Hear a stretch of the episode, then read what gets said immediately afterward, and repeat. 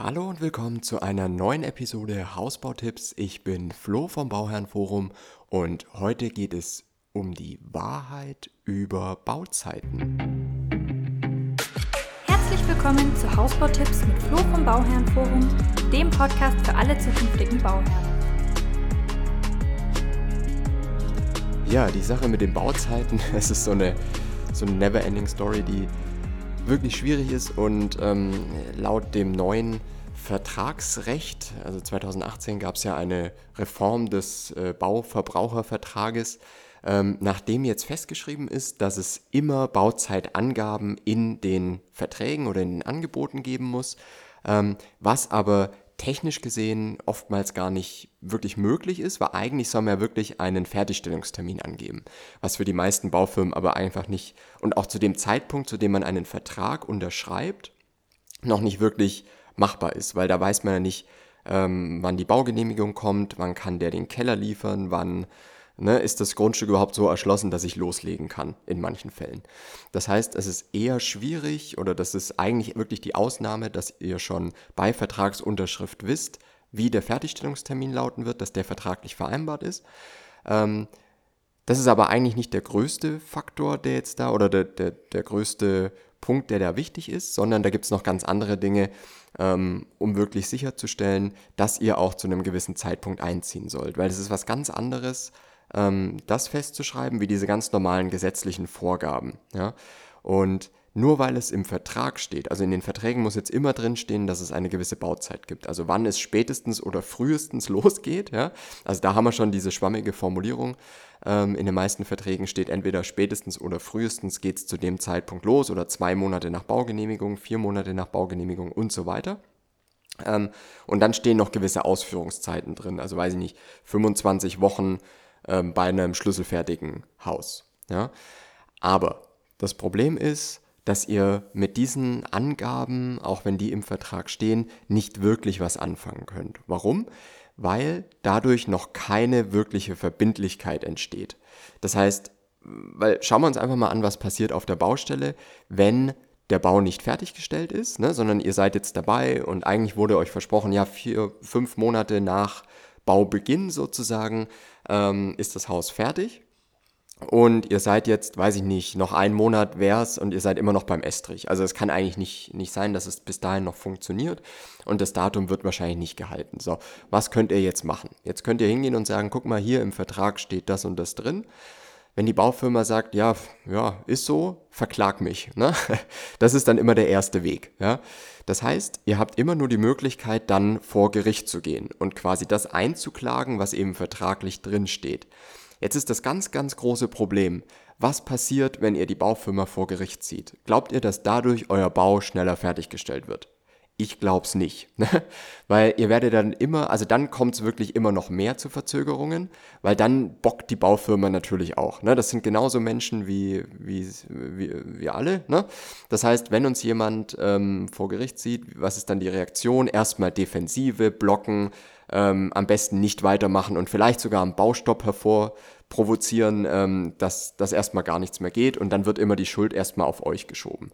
Das ist nämlich so der zweite Part. Ne? Die Schuld wird natürlich immer auch, wenn äh, gewisse Fristen und sowas nicht eingehalten werden können, wird immer erstmal auf den Bauherrn geschoben. Ihr seid schuld, dass das und das nicht weitergehen konnte, ihr habt die Voraussetzungen zu spät erfüllt oder ihr, man konnte ja nicht hin, weil ähm, da war noch beim Grundstück war noch was unklar oder ein Baum musste noch gefällt werden oder keine Ahnung. Ja, es gibt so viele Gründe, warum da irgendwas nicht funktionieren kann.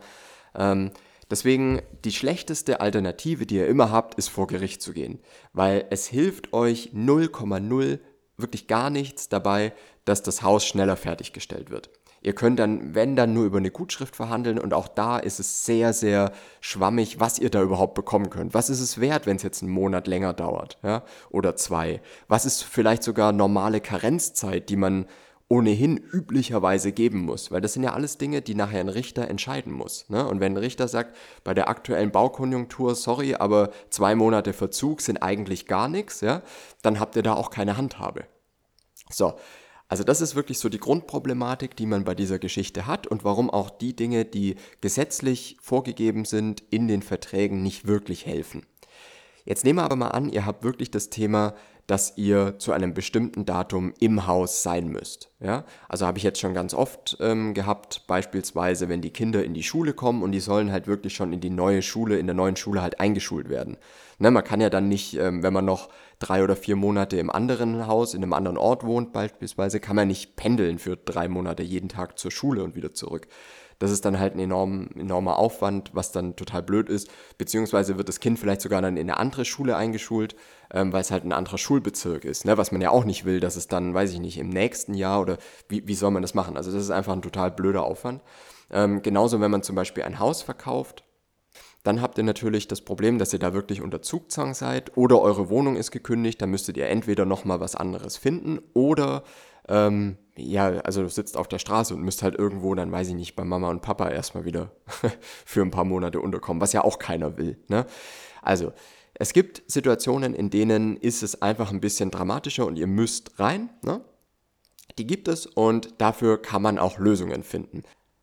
Also einmal schauen wir uns an, also man kann Zusatzvereinbarungen zum Werkvertrag aufsetzen. Das ist aber erstmal nicht, worauf ich hinaus will, sondern schauen wir uns mal an, wie sieht es denn wirklich für die Baufirma aus. Ihr müsst auch immer ein bisschen versuchen, diese Seite zu verstehen und zu gucken, was kann man denn vielleicht vertraglich schon mal lösen, ähm, wenn man weiß, man muss zu einem gewissen Datum rein. Grundsätzlich kann man hier mal beim Zahlungsplan ansetzen. Der Zahlungsplan beschreibt, wann ihr welche Rate zu zahlen habt. Ne? Eine Anzahlung, dann wenn der Rohbau steht, wenn der Estrich drin ist und Schlussrate und so weiter. Ne? Gibt es ganz viele Zahlungsraten und die kann man in aller Regel anpassen. So, Jetzt ist es meistens so, dass die größte Zahlungsrate fällig wird, wenn der Rohbau steht. Also Dach ist drauf, äh, Fenster sind drin, das Haus steht, von außen sieht es fast fertig aus sozusagen. Ähm, der Innenausbau fehlt halt noch. Dann ist die größte Rate fällig. Meistens so zwischen 50 und 70 Prozent oder manchmal sogar 80 Prozent der Gesamtrate. Ne? Das heißt, ihr seht hier schon, die Baufirma hat einen sehr, sehr hohen oder ein sehr hohes Interesse dran, ne? dass der Rohbau schnell gestellt wird, weil dann können die die größte Rate abrechnen. Das ist sehr, sehr wichtig, weil die meisten Probleme entstehen wirklich danach. Also wenn der Rohbau steht, ne, dann höre ich von ganz, ganz vielen Bauherren immer, ja, der Rohbau stand, wurde schnell ge geliefert, war alles gut und danach ist dann erstmal wirklich extrem lange nichts passiert. Und genau jetzt versteht man auch, ne, wenn man den Zahlungsplan sich nochmal vor Augen hält, versteht man auch, warum das so ist. Weil als Baufirma würde ich ja betriebswirtschaftlich gesehen auch immer gucken, dass ich meine Leute auf die nächste Baustelle schicke, um ein Haus aufzubauen, um dann wieder 60% Rate zu kassieren, statt ein Haus fertig zu bauen, wo ich dann die restlichen ähm, 20 oder 30% kassieren kann. Weil angezahlt habe ich ja auch schon was. Ne? Also, das ist so das Ding, deswegen werdet ihr auch meistens die Probleme erst dann haben, also wenn Baugenehmigungen und sowas durchgehen, auch da gibt es immer wieder Fehler, ne, dass Architekten von den Baufirmen da Fehler machen und der Bauantrag nochmal eingereicht werden muss oder dass es länger dauert, bis man zur Bemusterung gehen kann und sowas. Aber da hat die Baufirma eigentlich auch noch ein Interesse und Incentive dran, ähm, das schnellstmöglich zu machen, weil die können die große Rate abrechnen, wenn das Haus gestellt ist. Danach wird es aber tricky. Das heißt, danach haben die überhaupt kein Interesse oder kein so großes Interesse mehr. Klar wollen die das Projekt auch irgendwann abschließen ähm, und müssen das ja auch, weil sonst, klar, könnt ihr natürlich die wieder vor Gericht ziehen. Ähm, aber grundsätzlich geht es dann darum, wie schnell wird dann der Innenausbau fertig. Und da ist erstmal das Grundlegende, also von den Verträgen heraus so ein natürliches Interesse erstmal nicht gegeben ne? oder nicht so hoch wie jetzt beim Rohbau. Deswegen kann man hier noch eine Zusatzvereinbarung dann zum Werkvertrag aufsetzen, in dem wirklich klar geregelt ist, wie die Bauzeit dann ist. Ne? Und da nimmt man dann immer einen Bezugspunkt, dass man sagt, ab Baubeginn beispielsweise sind es noch vier Monate oder ab Baugenehmigung sind es insgesamt sechs oder acht oder zehn Monate oder was auch immer. Das muss man mit der Baufirma verhandeln. Ne? Und genau da ist es einfach wichtig, dass man das auf die persönliche Situation anpasst. Ne? Und da muss man dann auch noch so Dinge wie eine Karenzzeit beachten. Ne? Man, man, muss halt der, der Firma auch eine, einen gewissen Handlungsspielraum geben, damit die da überhaupt noch Möglichkeiten haben. Und B muss man dann auch gucken, dass es Konsequenzen hat, wenn die diese, ähm, diese Bauzeit nicht einhalten. Ne, weil sonst könnt ihr wieder nur vor Gericht gehen und sagen, guck mal hier, es war vertraglich vereinbart. Das bringt euch aber für die Fertigstellung erstmal nichts, sondern es muss halt irgendwelche Konsequenzen geben. Und die sind immer individuell zu vereinbaren. Also wenn ihr mal wissen wollt, wie das genau funktioniert, das hängt wirklich immer vom individuellen Vertrag ab und wann ihr rein müsst und so weiter. Ähm, schreibt mir einfach mal eine Mail an kontakt.fertighausexperte.com oder schreibt mir gerne auch ähm, auf Facebook oder Instagram. Da erreicht ihr mich und ähm, wenn ihr dazu das einfach mal besprechen wollt, wie bei euch die Situation ist, dann können wir auch einfach mal gucken, was wären da sinnvolle Zusatzvereinbarungen im Werkvertrag, die da funktionieren und wie man sich da ein bisschen besser schützen kann. Ne? Also, das ist wirklich so ein Thema, weil ich es jetzt in der Facebook-Gruppe bei uns, Bauherrenforum 2020, 2021, einfach mal äh, jetzt vermehrt oder weil sich da eine sehr starke Diskussion rausgebildet hat ne? und viele auch der Meinung waren, dass man ja gesetzlich schon abgesichert ist. Das ist absolut nicht der Fall. Also wenn ihr wirklich, natürlich, es steht drin gesetzlich, aber das bringt in der Praxis, ist die Umsetzung da sehr, sehr schwammig und auch zu Recht schwammig, weil ihr wisst ja wirklich zum Zeitpunkt, wo ihr unterschreibt, ist die Baugenehmigung noch nicht da. Ne?